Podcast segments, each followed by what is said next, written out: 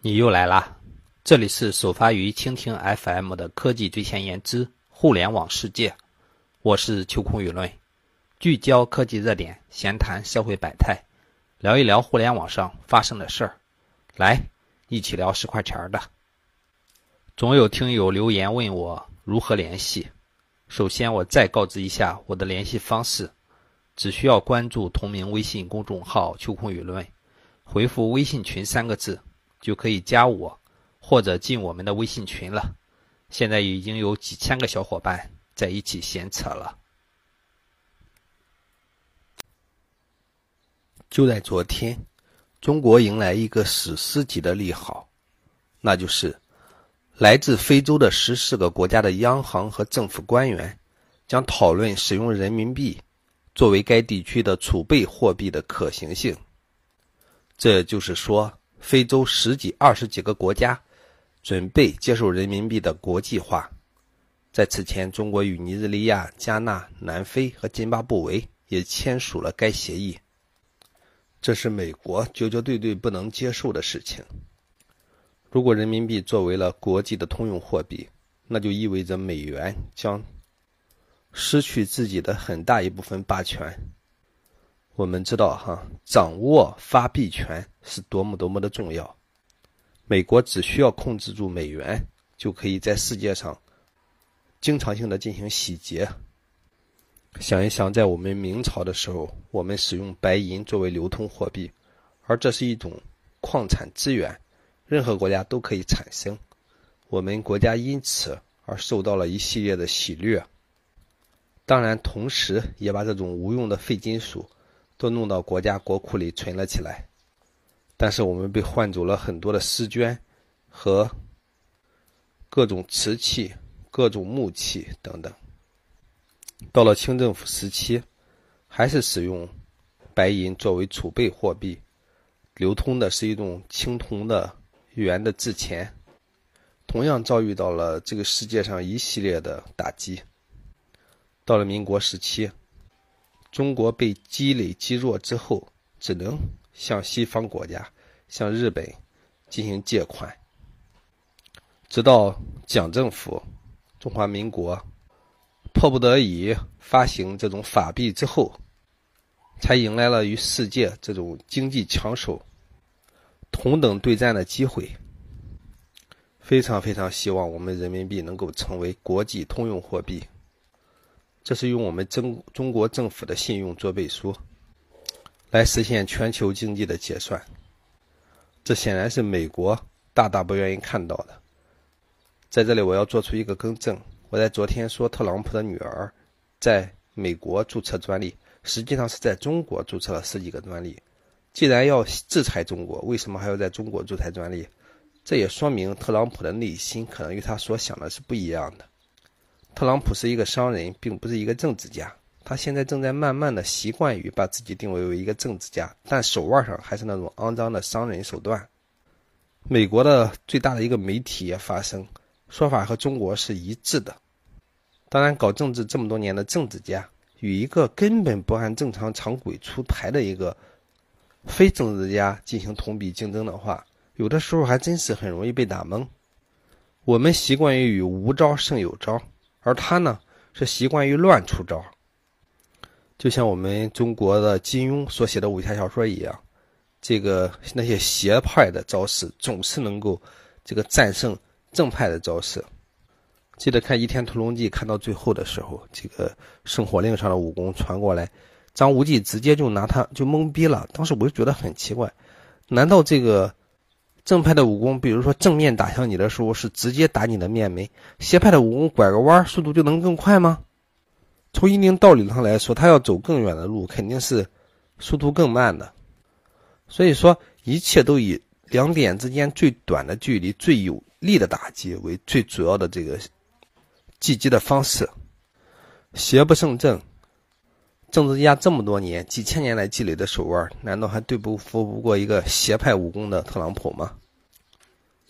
我们知道，哈，在中国小米公司即将上市，实际上它比既定的时间要推迟了两个周，因为呢，它将在七月九号进行 CDR 和香港 IPO 的定价。小米很有可能会成为中国首家 CDR 企业。所谓的 CDR 是指的中国存托凭证，也就是境外的上市公司将部分已经发行上市的股票托管在当地保管银行，这样的话就可以由中国境内的存托银行进行发行，同时在国内的 A 股市场进行上市。这也意味着小米的股票可以实行人民币或者国外的。这种货币同时进行投资，而实现股票的异地买卖，这对提振小米的股价有很大的好处。这也意味着我们都有机会买到小米的股票。就在昨天，小米发行了自己小米八手机。因为我一直在上班，没有看到相应的发布会，所以下班之后立即去看。中间呢又要照顾孩子，就导致看完的时候已经是晚上的十一点多了。还好不影响今天向大家推荐这款产品哈，这是一款刘海屏的全面屏手机，整体功能是不错的，包含了各种黑科技，使用了高通八四五的 CPU，售价来讲最低的是两千六百九十九，最高的话是三千六百九十九，当然三千六百九十九号称是使用了一个比较牛气的技术，当然就相当于苹果上的那项技术哈，还采用了更快速度的屏下指纹。而后盖呢，直接是可以看透到手机里面的，这个价格还是很让人心动的哈。当然，小米同时还发出了小米八 SE，这个 SE 是什么意思？应该就是一个 Small Edition，也就是一个比较小的版本。它的这个 CPU 使用了高通首发的七幺零，这应该是算当今最性价比最高的一款手机了，售价是一千七百九十九元。我觉得小米八有可能不会。卖多少？但是小米八 SE 有可能会卖的非常高。当然，它同时还发布了自己的小米 VR，这个价值一，国外是一百九十九美元，在咱国内来讲大约是一千四百九十九。这是那个和 Facebook 小扎那边是同样的一款哈。这款产品获得了二零一七年世界的创新大奖。这款那个真的是非常不错。这是我真的心动了哈。如果说买来一个玩游戏的过程中可以张牙舞爪。这个每天玩上半小时，这期间呢，你开车干嘛的时候，你都需要整个身体进行配合，这就相当于一次锻炼的过程啊，既能娱乐还能锻炼，非常好。当然还有小米电视，小米电视发了七十五寸哈，八千九百九十九，这个更是让令人兴奋啊！而且支持一系列的这种体育运动各种插件，完全可以达到和 VR 一样的效果。同时，我们无限期待的小米手环三终于亮相了。售价是一百六十九元，因为屏幕的原因哈，我非常希望能够买到一个，因为我一直用小米手环一戴哈，它这个待机时间以及对睡眠的监控我是很喜欢的，因为我一直不喜欢戴手表，所以看这个时间的这种机会是很少的，也不知道这个我到底怎么说服自己去买一台这种小米小米手环三，如果说必须买一个的话，大概就是因为自己是米粉吧。当然还有 miu 十，miu 十的话也不知道什么时候我的手机能更新。我就喜欢这种小爱同学，至少要用到我的手机上。在这里预祝小米，预祝雷军取得更大的销售突破。当你用一种封闭的心态来看待小米的时候，小米已经在全世界奔跑了。我觉得选择小米还是没错的哈。我在昨天说到这个。很厉害的技术的时候，哈，这个说到了这个联想、小米同时蹭华为的热度，但实际上华为真的是挺厉害的。这个而小米呢，因为华为的技术目前我们还没有完整看到，这个小米的技术已经曝光了，呃，马上就是联想了哈。联想的这款手机不是叫 Z 五吗？让我们感觉有点像 ZUK 的感觉哈。这款手机号称是一个屏占比达到百分之九十五的一个手机哈。而且呢，更有的地方有可能拥有四 T 的存储空间，这难道是有点像锤子的 R 一的感觉吗？这款手机非常漂亮哈，这个也不知道什么时候，还因为还有五天哈就有发布会了。至今呢，我在网上看到了一系列的信息，但是到底是否长那个样还很难确定哈。如果主打性价比产品的话，这个也也收百分之五的这种呃利润的话，我觉得话这个联想还是有很大的机会的哈。因为毕竟这款手机做的非常非常漂亮，呃，可以与这个 vivo 的 Apex 相比，非常非常期待小米的呃华为这个联想的这款产品啊，因为很少说联想的手机，所以说我每次说到联想的时候，总是想到的就是华为和小米的手机。在这里向联想之前，我的思维需要革新了。我希望你的这款产品真的能够惊艳于世界。其实，在今年呢，中国的很多品牌都是在世界上引起了一些轰动的。比如说腾讯吧，今年就超过了 Facebook，成为了全球第五大的有价值的产品。而那个阿里巴巴呢，也进入了十强。今年呢，进入世界最具价值品牌的百强榜单的中国企业哈，中国品牌达到了十四家，像京东啊、顺丰啊等等，都是首次入榜。想来嘛，也只有百分之十四，而我们的人口呢，占了世界的百分之二十。我们还需要继续加油。当然，我们也需要很多自己的主控的一些专利和技术。最近呢，我们这个与国际化的这种速度越来越快，很多的专利呢都有可能遭到挑战。比如美国的一家叫 Boss Corporation 的公司哈，就根据1930年的关税法哈，这个对于在美在美的一些销售的一些耳机听筒及其组件，这个声称中国的一系列公司。侵犯了其专利权，要求这个美国贸易委员会哈进行排查和禁止。像中国深圳的一些公司，比如说 m i s o d e c o 啊，什么 f o n i t e r 还有 Tom Rich 等，就被列为了被告。这是一个耳机的专利哈，一九三零年的法律，真是，嗨，已经成为世界标准的世界程序员使用最多的一款分布式的。代码管理工具 Git 最近爆出了这种代码执行的漏洞啊，所有的用户都要受到影响，可以在这里面执行任何的黑客代码。如果你正在用 Git，就尽快升级一下。火狐呢将支持 Web 组件技术哈，将让网站开发更加的简单。其实这项技术在 Google Chrome 团队里面五年前就开始推动了哈。我现在火狐才支持，希望未来所有的浏览器都能支持。这样的话，在这个网站开发的过程中，又多了一项这个方便的技术，能够节省很多的时间。在前几天美国收盘的时候，哈，那个微软呢，股票达到了七千四百九十亿美元的市值，哈，这再次超越了谷歌，哈，位居世界第二位，啊，位居世界第三，哈，前面还有那个。呃，苹果和亚马逊呢？我们知道哈，小米的发布会，高通骁龙七幺零是首发。其实高通还发布了另外一款处理器，叫做 XR 一。这个主要是对增强现实体验进行了特殊的优化。有没有感觉高通越来越像英特尔了？酷比手机在北京呢，前一阵发布了这个发布会体验会哈，它推出了叫酷比 F 二手机哈。使用的是这个九千六百万成像加裸眼 3D，这个酷比你什么感觉？有没有感觉像酷比魔方？F2 像什么？有没有像当年的大神 F2？当然我不知道它是不是酷比魔方啊。酷比魔方是 C C 五幺 CUBE，这是酷比魔方的网站，而这个呢是 K O O B E E，就像是一个在哭的蜜蜂的感觉哈。这个这个 logo 的话。当然也可以理解为一个非常酷的蜜蜂。苹果呢，马上要发出这个基于 ARM 架构的 MacBook 了。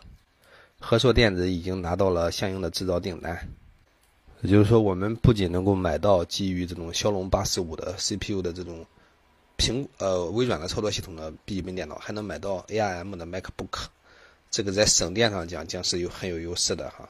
至于运行上讲，我想这个苹果的这个操作系统一定运行的更好，因为他们更专注于优化性能，而微软并不是一个专专业的全身心投入的这种硬件制造商，所以它的产品，呃，并没有苹果这么值得期待。苏宁易购呢持有阿里巴巴的股份哈，这个苏宁易购出售了阿里巴巴的一部分股份，直接赚了多少钱？赚了五十六个亿，太可怕了哈！这个对于。最近呢，这个腾讯这个游戏对青少年伤害较大的事情，前一阵国家发文发了很多次哈，呃，前两天又进行了一轮撕逼，就是因为这个今日头条转载了百度上的一篇文章，就是这个关于这个游戏的事儿。他们两家这个撕的简直是不要脸不要脸的。新华网也做了发文哈，也被这个百度上可能改成了新华社，这两个差别很大哈。这篇文章叫做《多少道文件才能管住网游对少年儿童的戕害》，这和秋孔的思想是一致的哈。希望国家能够限制一些游戏的使用，防止对这种小孩造成致命的打击。多少年之后，我们一定会为我们在游戏上浪费的时间进行买单的。有着“互联网女皇”之称的玛丽·米克尔。她自己发布了自己对二零一八年的互联网趋势报告，哈，对部分独独角兽公司进行了估值，哈，特别是中国没上市的几家公司，他给出了这样的价格，哈，蚂蚁金服一千五百亿美元，小米七百五十亿美元，滴滴五百六十亿美元，美团三百亿美元，今日头条三百亿美元。其实我一直没看明白的就是滴滴竟然价值五百六十亿美元，它到底好在哪里？啊？这家公司的业务也不够多元化，成为最近发展也遇到一系列的这种障碍哈。最近呢，万达、腾讯、高朋宣布哈，三方将成立一家网络科技公司，全力打造领先于线上线下的融合消费模式。万达占五十一，腾讯占四十二，高朋占六点五二。有没有感觉像当年的腾百万？现在可以理解为腾高达，我们看看它怎么样吧。最近呢，网络上谣传的成都滴滴司机杀人分尸的恶性事件，最后定最后发现这是一次造谣的活动哈。这个造谣者直接被刑事拘留了。在这个节骨眼上有这样的事儿哈，往往是竞争对手之间的一种攻击吧。美团呢，肯定是做了打车之后也受到了一系列的这种冲击哈。它虽然间并没有遇到口碑问题，但是呢，也紧急。进行这个软件升级，哈，对这种接单的这种滴滴打不美团打车的一些用户进行人脸的识别，而且进行线下验车，没有通过的将直接封号。不是在打车领域，在这个呃手机充电宝领域也最近也遇到了竞争，哈。这个来电科技的 CEO 袁炳松在长沙母厂厂内直接这个盗窃了对手的充电设备，拔掉电源就抱走了衣柜。这个呢，直接被弄下录像来了啊。这据说陈欧呢还在拿视频进行威胁呢。哎，这个这是一家，这是一个 CEO 啊，竟然干出来这样的事情，真是难以难以想象啊。这两天还有看到这个三六零啊，不是，是 US 去试三六零，认为这个漏洞公布的方式，呃，不合不合理。其三六零就说我就按照国际标准在进行公公布的嘛。我们知道哈，这个 EOS 一旦爆出这样的漏洞，将会像前前几天那样，别的那个产品忘了叫什么了，一个区区块一个一个一个区块链产品哈，立马降价到百分之几的这种水平哈。其实以太坊也爆出同样的漏洞，以太坊呢现在这个块区块链的大小超过一个 G 一个 B 一个 TB 不是一个 GB，这个是非常致命的哈。哎，其实我昨天说过这件事情，我觉得这将大大影响大家的使用啊。我们生活中有一句话叫做“有水的地方就有生命”。最近呢，有一位十八岁的女孩，这个决定亲自看一下一滴水里边到底有什么。她就弄了一滴水滴上，开始用这个放大镜进行放大。当放大到一万倍的时候呢，就看到里边有一些椭圆形的东西组成。然后放大到两万倍的时候，在里面竟然发现了很多毛茸茸的微生物。这个它们没有脚，没有鳍，只是通过身上的这种羽绒毛在进行这个移动。这就说，这就说明这个我们中国有句话叫做“一一沙一世界，一叶一菩提”，就是生命真的是贯穿在我们这种呃所遇到的东西的方方面面。我觉得它完全也可以把一个其他的一个东西。放大到这么多倍，里边也能肯定能看到这个很多的东西啊！我相信外星肯定是有生命的，只是某些生命形式可能比较初级而已，也可能是并非我们所知道的碳水化合物生命。就像我们昨天所谓的蚂蚁观天，我们该观谁呢？我们实际上正在被更大的、更高维度的人在观测呢。再说一个事儿啊，就是关于金庸的《射雕英雄传》出现了整。出现了一个正式版的英译版本，哈，这个英译版本应该名字叫做《中国神话：龙之拯救》。现在这本书哈，直接放在了这个玄幻里面哈，这个和这个魔戒就放在一起，非常受热销哈。这些人看了人都在说，之前只能理解魔戒的那种西方的魔幻，但是真正看到中国的这种魔幻的时候，才知道写的更棒一些，更好一些。我相信金庸的这些书一定能让很多外国人看傻的哈。当然，现在我们有很多的书籍都被这种在野的这种人翻译成了这个。呃，西方的这种是是这种英文啊、德文啊等等等，但实际上他们这些写法大多数都是根据西方那种魔界什么来的，比如说什么斗破苍穹啊什么的那些东西都是异世界的，你看看，但是和我们这种历史结合很紧密的，有金庸这种腾挪得当本领的这种人哈，相对还是少的哈。希望这帮英国人哈能够从这种我们古代的武侠小说里面学到一系列的神功吧。其实英国人不仅喜欢这个中国的武侠小说，现在还挺喜欢中国的这个叫什么拍黄瓜。这个有一个英国人在在吃到中国的这个拍黄瓜之后，发现这个和法国的做法非常不一样，就开始在这个呃都国外的网站上进行吐槽嘛。吐槽之后，这个法国人参加了大战。现在两方都有很多人支持啊，这个中国人就很很懵逼了，不就是个拍黄瓜吗？这就是中国最简单的、最初级的做法。中国菜的神秘魅力，其实这么一点点能够显示的吗？我们也知道啊，在这种心脑血管疾病的方面，中国中国的这种饮食哈，能够大大有效的降低这种心脑血管疾病。虽然我们身边的心脑血管疾病的人正在越来越多，但是。你如果了解一下欧美，他们这个心脑血管疾病的几率哈，就会知道我们这个吃法有多么多么的好。最近呢，我晚上睡觉的时候呢，一直是开着需要那个高晓松的小说的哈，特别是二零一八年的几个，我感觉这个高晓松的小说的确是做的很棒的。他正好在讲这个一九一九哈，一九一九当然就得讲到五四运动。其实五四运动之后呢，这个按说这个运动就会带来流血什么的。很多学生都会受到打击之类的，但恰恰因为当时的这个中国的大总统就是徐世昌嘛，他对学生绝对是温和的处理，绝对不暴力镇镇压。所以说五四运动之后呢，很多很多的人物，我们知道李大钊啊、鲁迅啊，还有一系列一系列的人物哈，这个都都受到了保护啊。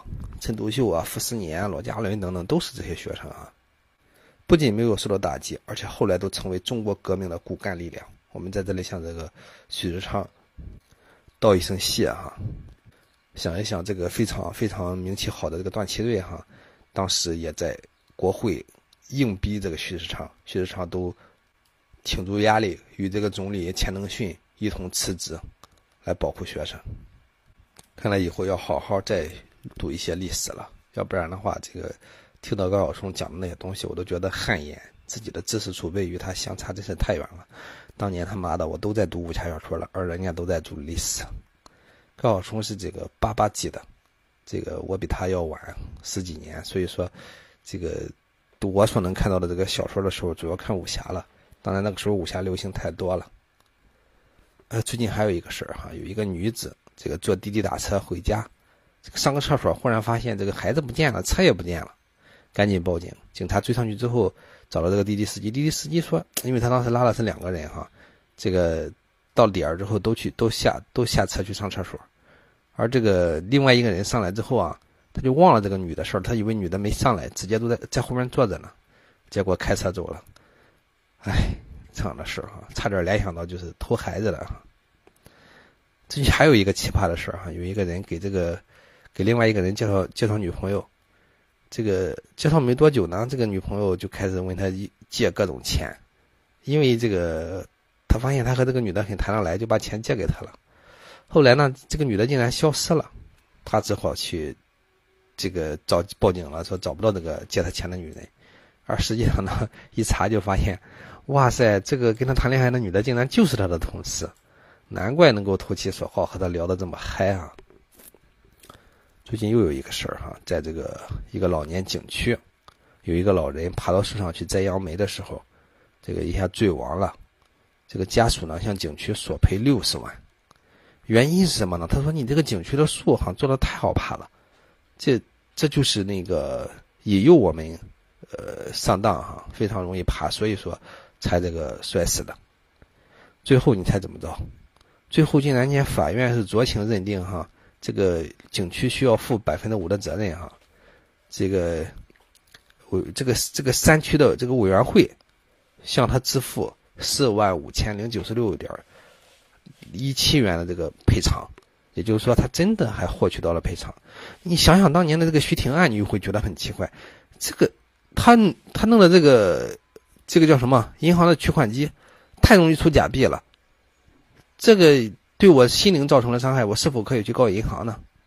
我觉得这样的事儿真的是啊，想起来的话就觉得很可笑。这个你自己爬树摔倒了，还得去找人家嘛？以后我们真的是在生活中，如果说遇到一系列这种事儿，都可以去找到人的。就像是前一阵儿不说，在一个路上掉下来一块玻璃，砸到了这个一个骑自行车还是骑电动车的人哈，接着就去找这个路政去了，路政就得赔款。为什么你不去检修呢？你是这个基础设施的创建者。呃，就在前两天哈，在城西县海天宾馆门口门口呢，发现了一起事儿。这个夫妻两个人刚刚离婚，女的带着孩子走到这儿的时候，这个他的父亲就冲了出去，当着孩子的面把自己的妻子刺死了。这这可是当着自己孩子的面，而且自己生活了那么多年的媳媳妇儿，你既然不想离婚的话，那你。那你提前就不要离婚就是了。既然人家已经离婚了，你就给对方放给对方一个自由又怎么着？因为冯小刚要拍《手机二》哈，这个呃，我们伟大的这个崔永元呢就出来这个怼冯小刚，同时怼了刘震云和他的女儿。这个冯小刚统一战线的当然就是袁立了哈。其实我挺喜欢他们两个人，但我觉得这个事儿。像手机这种纯粹娱乐的东西，大家已经认为它不是影射这个，已经知道它并非影射这个崔永元了哈。但是崔永元依然是不依不挠。呃，我昨天节目中说崔永元的时候，说到有点像泼妇的举动。其实这里这种事情，我真的是感这种感觉哈。你一个娱乐的精神去做又怎么了？当然，有些人可能就是在思维上无法接受这一点哈。这不应该冯小刚的投资人就是那个袁中王中军吧？这个袁立呢，又说在他们那里买了一幅画，是假的。四年前的时候，当然是迫于是他的员工就买了嘛。呃，最近呢，那个做这个画的人啊，就是某某大师，呃，亲自出面证明哈，这个画是这不这个艺术品是真的，这是当年我自己亲手做的。这个你如果说需要这个验证，我随时可以去给你刻上。我不知道是王老板背后有什么动作，还是说这个。这个艺术品是真的，为什么验证的时候却不能找到这个相应的编号呢？难道是个大师当年忘记了？哦，这里必须插播一个事儿哈，这个我非常非常想说的，就是齐达内，齐达内已已经宣布不再担任皇马的主教练。谁曾想到齐达内在踢球的时候这么辉煌，而且这个当了这个皇马主席之后，仅仅八百七十八天，他就为皇马带来了三座欧冠的奖杯，而且这打破了。这个，呃，当年这个谁的记录哈？梅西所在的巴萨的一个记录，打破了一个三十九场不败的记录。此外呢，皇马还获得了一次西甲冠军、欧洲超级杯以及世俱杯的荣誉哈。齐达内还当选了二零一七年最佳男主教练，在如此辉煌风光的时候退役，这个不再执教，这就意味着这个人真是非常非常的牛逼哈，这个。不仅自己内心有一座神一样不可动摇的东西，同时呢，又懂得在紧张、在最辉煌的时候，这个出去哈，这个直接离开。我觉得未来他的名誉一定会跟中国队挂钩在一起，很有可能在中国 被打的这个满地找牙、一无是处。但是在这里告诫齐达内，一定要远离中国。里皮老爷子这个最近在中国就是。自己的很多很多的名誉都有可能受到一系列的打击。最近在河北呢，有一个男人哈，这个患癌症，这个就是现在治疗已经没有钱了，没有办法，只好找人家要回钱。呃，他的朋友的儿子曾经向他借了二十万，他在找这个人要钱的时候要不回来，只好起诉了对方。对方呢，起诉之后胜诉之后依然是不还钱。然后呢，记者就以家属的身份给他打了个电话，你猜这个人怎么说？他说：“这事儿你管不着，我能接你电话已经是够给你面子了。这件事发生在河北唐山哈，怎么整治老赖？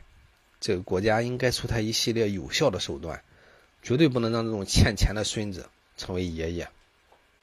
这是对这个社会道德、人性赤裸裸的侮辱。天地日新月异，一定也能找到日新月异的方法来对付他。最近有老两口哈，接到了一个短信，是自己女婿发过来的，说是这个在外边嫖娼被抓了，别告诉媳妇儿，然后呢，赶快给汇十万块钱到某个警察的账号上。他在汇款的过程中，忽然发现这个汇款银行上，这个丈夫啊发现的汇款银行上有一个牌子，警惕诈骗，他又多了个心眼儿，然后呢，赶紧给自己的家里。呃，就是自己的孩子打电话，诶，发现媳妇跟儿媳妇跟这个跟这个不是 媳妇跟女婿正在家待着呢，根本就没有嫖娼，就赶紧报警了哈。警方一查，这就是一次诈骗啊！哎，这样的事儿还能还有什么嘛？这个如果说女婿嫖娼，跟跟老跟这个什么跟自己的丈母娘发短信，这件事本身就比较奇葩。这真是世界上最好的丈母娘。最近还有在西安哈，有一个女子被狗咬之后，二十八天之后死亡了。这也和前面我们所说的这个仓鼠咬过之后死亡的时间差不多。难道这个女的没打狂犬疫苗吗？实际上是打过的哈。但是呢，被狗咬之后呢，这个一定要看一看自己这个有疫苗到底有没有注册成功。注注册成功之后会产生抗体的啊，就是多一道检查的话就能保住自己的命。有的患者呢自身。免疫系统对疫苗不起反应，这个时候就必须想别的办法。如果产生不了抗体或者抗体的浓度过低，都会导致免疫失败。当然还有可能就是注册的疫苗是有问题的哈。当然我们国家因为疫苗案前去年前年的时候就发生这个事儿，就已经抓了一批了哈。如果疫苗出现问题，这就是一个大问题。所以说这一块来讲，现在应该没有人敢越雷池哈。再就是对于一些伤情的判断，如果说被咬了之后不重的话，有的人就不需要打。但是呢，如果不打的话，这个又有可能带来问题。所以说，真发生这种问题，就应该尽快去注册。你像有的时候，特别是蝙蝠被蝙蝠咬过之后，是一定一定要打的哈。这个很有可能会携带这种狂犬病疫苗、狂犬病的这个病毒。我们把视线转向彪哥，彪哥已经很多年没有出现了哈，很 很久没有消息了。在最近的这个中国峰峰企业家马拉松峰会上。这个彪哥刚刚跑完了一个马拉松，耗时两小时三十五分。跑完之后呢，这个接着呢又发了一个照片，在健身房 这个呃举这个杠铃，然后他举杠铃那个姿势简直太奇怪了哈！这个一看你会发现，这个简直就是假的嘛！这东西要是真的，直接没法办了。这个彪哥之前出现的时候都是个大胖子哈，现在彪哥出现你会发现，哇塞，瘦了不少。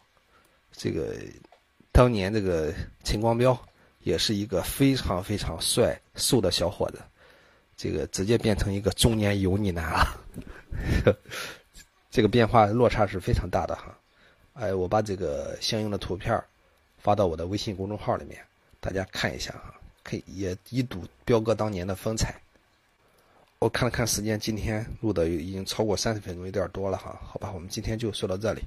想要看彪哥的这个图片，年轻时候的图片，还是近最近瘦的图片，就可以关注我的微信公众号“秋空舆论”，然后回复，哎，不需要回复，看最新，呃，二零一八年六月一号的推送就行了。在这里预祝中国所有的小朋友，这个是世界所有的小朋友哈，儿童节快乐，也。祝我的女儿儿童节快乐！这小家伙，呃，五点多就醒了，就腻着我，导致我今天录节目录的有点晚啊。现在时间已经是早上的七点四十了，我得尽快结束，然后去上班了。天地日新月异，我在叨叨逼逼。